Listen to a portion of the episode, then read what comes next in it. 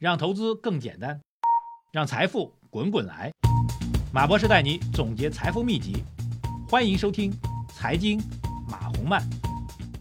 好，各位喜马拉雅财经马红漫的听众朋友们，大家下午好。二零二四年的二月二十九号，今天是周四啊。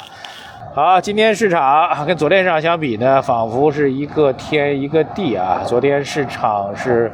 大跌的，跌了接近两个点，今天是涨了接近两个点哈。当然，您知道涨和跌的基数不一样，所以实际上，呃，如果从绝对的这个走势来讲呢，今天市场虽然涨跌幅一样，但是并没有办法把昨天的下跌全部吃掉啊，全部吃掉，但依然是一根光头光脚的大阳线啊。这市场人气是再次得到了提振，今天市场成交资金依然干到了一万亿以上，连续第二天突破万亿啊，这个事情很重要，因为昨天的。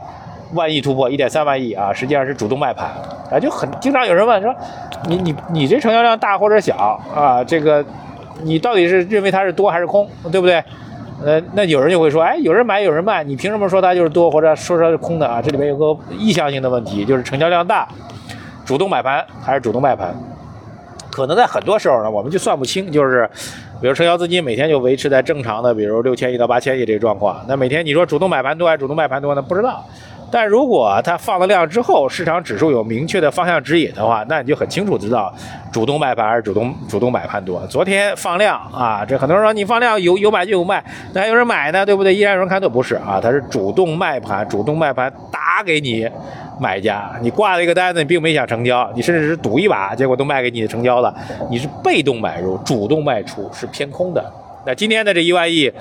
呃，光头光脚大阳线，那就是主动买盘啊！这市场的风格在这个暖意重新回升，创业板指数领涨啊！创业板指数领涨，三大指数月线都是收涨的，结束了之前月线六连阴。如果月速七连月线七连阴的话，好像也又会创出历史来了，终于是止住了。啊，上证指数重新干到三千点上方，达到三千零一十五点，深成指涨到三点一三，创业板指数大涨达到三点三二。呃，北向资金净买入一百六十六个亿啊，内资的主力终于也开始转正了，买了两百零二亿啊，所以昨天的大跌现在看过来，基本上我们早评讲的那个结论是得到印证了，什么呢？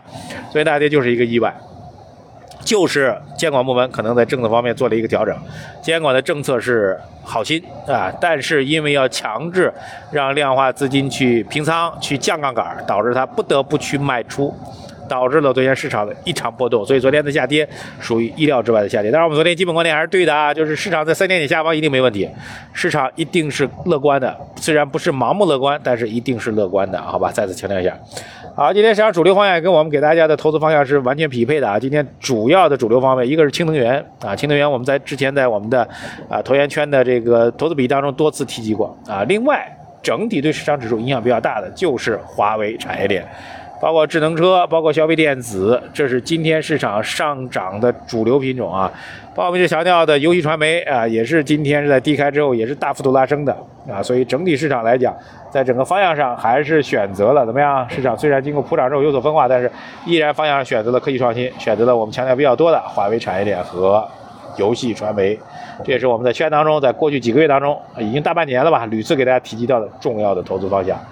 好了，今天时间我们相对短一点，不展开了啊。这个整个大势逻辑就是这样啊。短期市场经历了昨天意外之后，回到三千点上方，这是一种正常的常态。未来要寻找新重要的主线。